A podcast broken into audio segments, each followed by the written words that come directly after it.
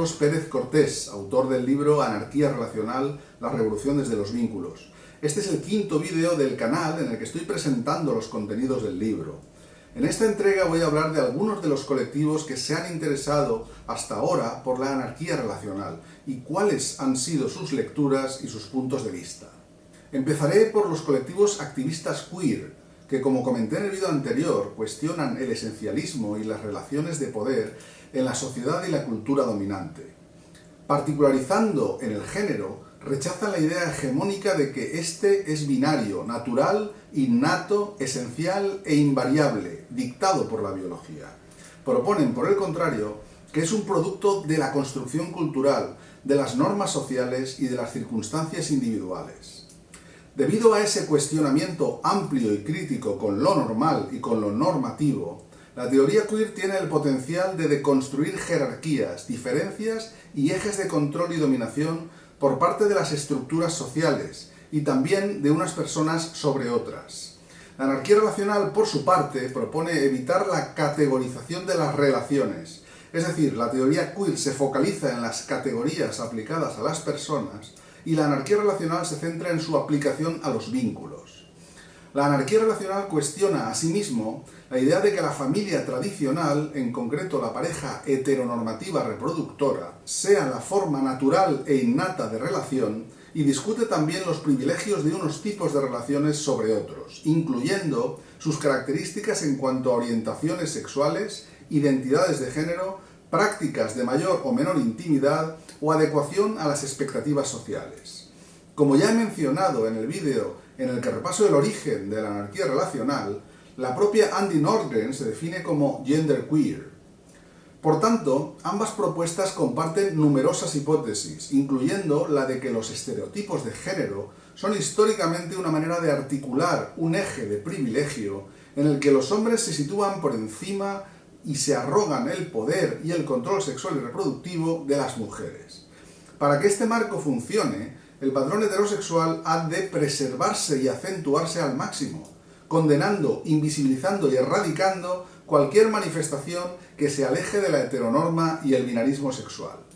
Los formatos relacionales, por su parte, también estereotipados, heteronormativos y amatonormativos, son otro pilar fundamental de este esquema de construcción social determinado históricamente. En próximos vídeos más adelante profundizaré y daré más claves que relacionan la teoría queer con la anarquía relacional. Otros colectivos que se han interesado de forma entusiasta por la anarquía relacional son los grupos de activismo y reflexión sobre las no monogamias. De hecho, la difusión social del concepto de anarquía relacional es todavía muy modesta pero ya hace tiempo que goza de cierta popularidad en blogs, artículos y reuniones de colectivos interesados en las relaciones no normativas, y especialmente en los esquemas relacionales no monógamos. De hecho, como veremos en los vídeos dedicados al activismo relacional, apenas se reúnen regularmente colectivos específicamente definidos como de anarquía relacional, sino que las personas que se identifican total o parcialmente con ella se integran en un grupo más amplio en el que se cuestionan diferentes niveles de normatividad relacional y se agrupan bajo las etiquetas paraguas de poliamor, no monogamias éticas o relaciones afectivas no normativas. Sin embargo, en muchos formatos de relaciones no monógamas se produce un calco del modelo hegemónico y se asume, sin debate ni crítica, una situación de privilegio en la que los acuerdos con los vínculos existentes determinan derechos y obligaciones se podría hablar de una cultura del acuerdo, que en ocasiones justifica jerarquías, privilegios, prerrogativas, vetos, dinámicas de poder, todo bajo el mantra de si es consensuado, es ético. Hablaré más de esto también en los vídeos dedicados a los modelos y las prácticas relacionales.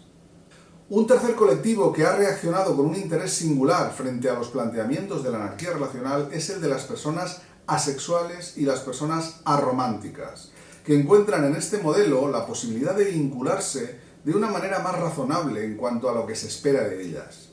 En concreto, las personas asexuales no sienten atracción sexual, pero sí pasión amorosa, afinidad personal, intelectual, lúdica. Las arománticas legítimamente rechazan el patrón del amor romántico, bien porque no consiguen encajar en ese esquema, o bien como una decisión individual, ideológica o pragmática. Nada impide que quienes se sitúan en estas identidades disidentes experimenten al mismo tiempo una profunda necesidad de vincularse de un modo no banal con otras personas y se encuentran con que esto tiene un difícil ajuste en el modelo de relaciones hegemónico. Para quienes pertenecen a la comunidad asexual, la anarquía relacional es relevante porque es el único planteamiento que permite combatir el alosexismo. Es decir, elimina el sexo como indicador y medida del valor de las relaciones. Efectivamente, en un contexto social común, o incluso especialmente abierto, renovador, no monógamo, la respuesta a la pregunta ¿pero tenéis ya sexo o no? puede representar la diferencia entre la percepción de una relación de un nivel poco significativo, solo amigos, y la consideración de una relación importante. De hecho, uno de los textos más citados en los últimos años en el ámbito de la anarquía relacional es la entrada Relationship Anarchy Basics en el blog The Thinking Asexual, que ahora se llama The Thinking Arrow, la abreviatura de Aromantic. En él se plantea que una persona poliamorosa puede ser tan amatonormativa como una persona monógama, algo que por otra parte es una obviedad. Ambos tipos de relación son amatonormativos por construcción. Y explico eso de amatonormativo. Es un término que se compone de las partículas amato, de amor, y normativo, como sufijo, remitiéndonos a la idea de que el concepto culturalmente canónico de amor romántico impone una estructura normativa. Y así es en los dos casos, en la monogamia preceptiva y en el poliamor, se distinguen las expectativas y los comportamientos y se separan los espacios y momentos en función de si una relación tiene asignada la etiqueta amor romántico incluyendo sexo como un bloque o no la tiene. Se limitan así la intimidad, el cuidado, el compromiso y ciertos niveles de atención en función de esos rasgos relacionales. Para una persona asexual que ha dedicado esfuerzo durante años a explicar que no tiene una enfermedad, que no experimenta una carencia, que no todo el mundo ha de vivir como necesaria la atracción sexual para ser feliz, resulta duro enfrentarse al iniciar cada nueva relación con la exigencia de aceptar la práctica sexual o gestionar el problema de alguna manera, si quiere tener acceso al nivel de intimidad, conexión y complicidad que desea. Y lo mismo puede decirse respecto a personas que no quieren compartir los códigos, las imposiciones y los mitos del amor romántico. Es la sensación de que se les impide formar vínculos de acuerdo a sus propios deseos y condiciones, al menos en parte.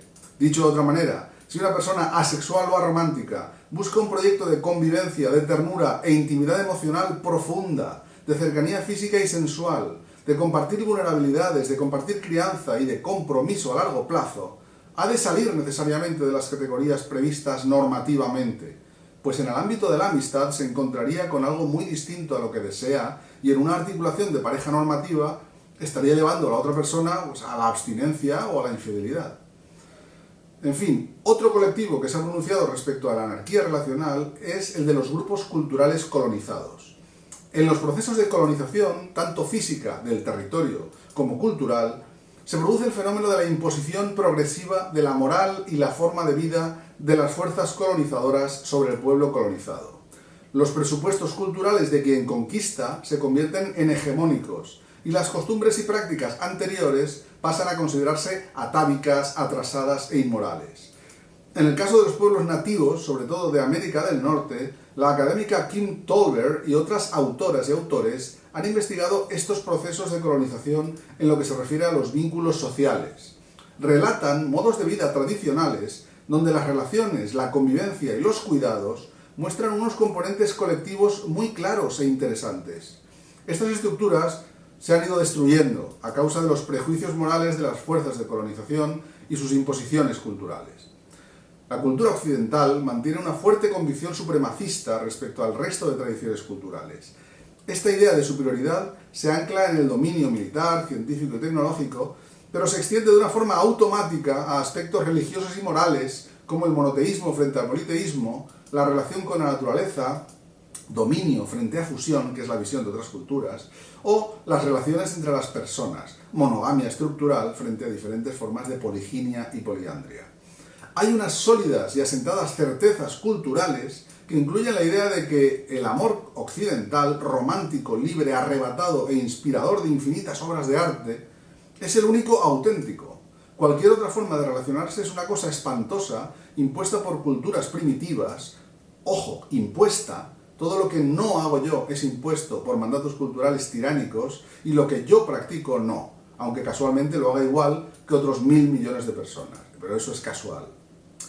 Del mismo modo que no reconocer a un único Dios, elevado, sublime, sagrado y supremo, es un signo de primitivismo, no reconocer a un único amor, elevado, sublime, sagrado y supremo, los mismos adjetivos, es un signo de inmoralidad, de inferioridad, de herética y salvaje ignorancia. Bueno, pues hasta aquí este quinto vídeo. En el próximo hablaré de perspectivas e interpretaciones de la anarquía relacional desde diferentes posiciones ideológicas y filosóficas. Y recordad que tenéis más información en anarquiarelacional.com. Hasta pronto.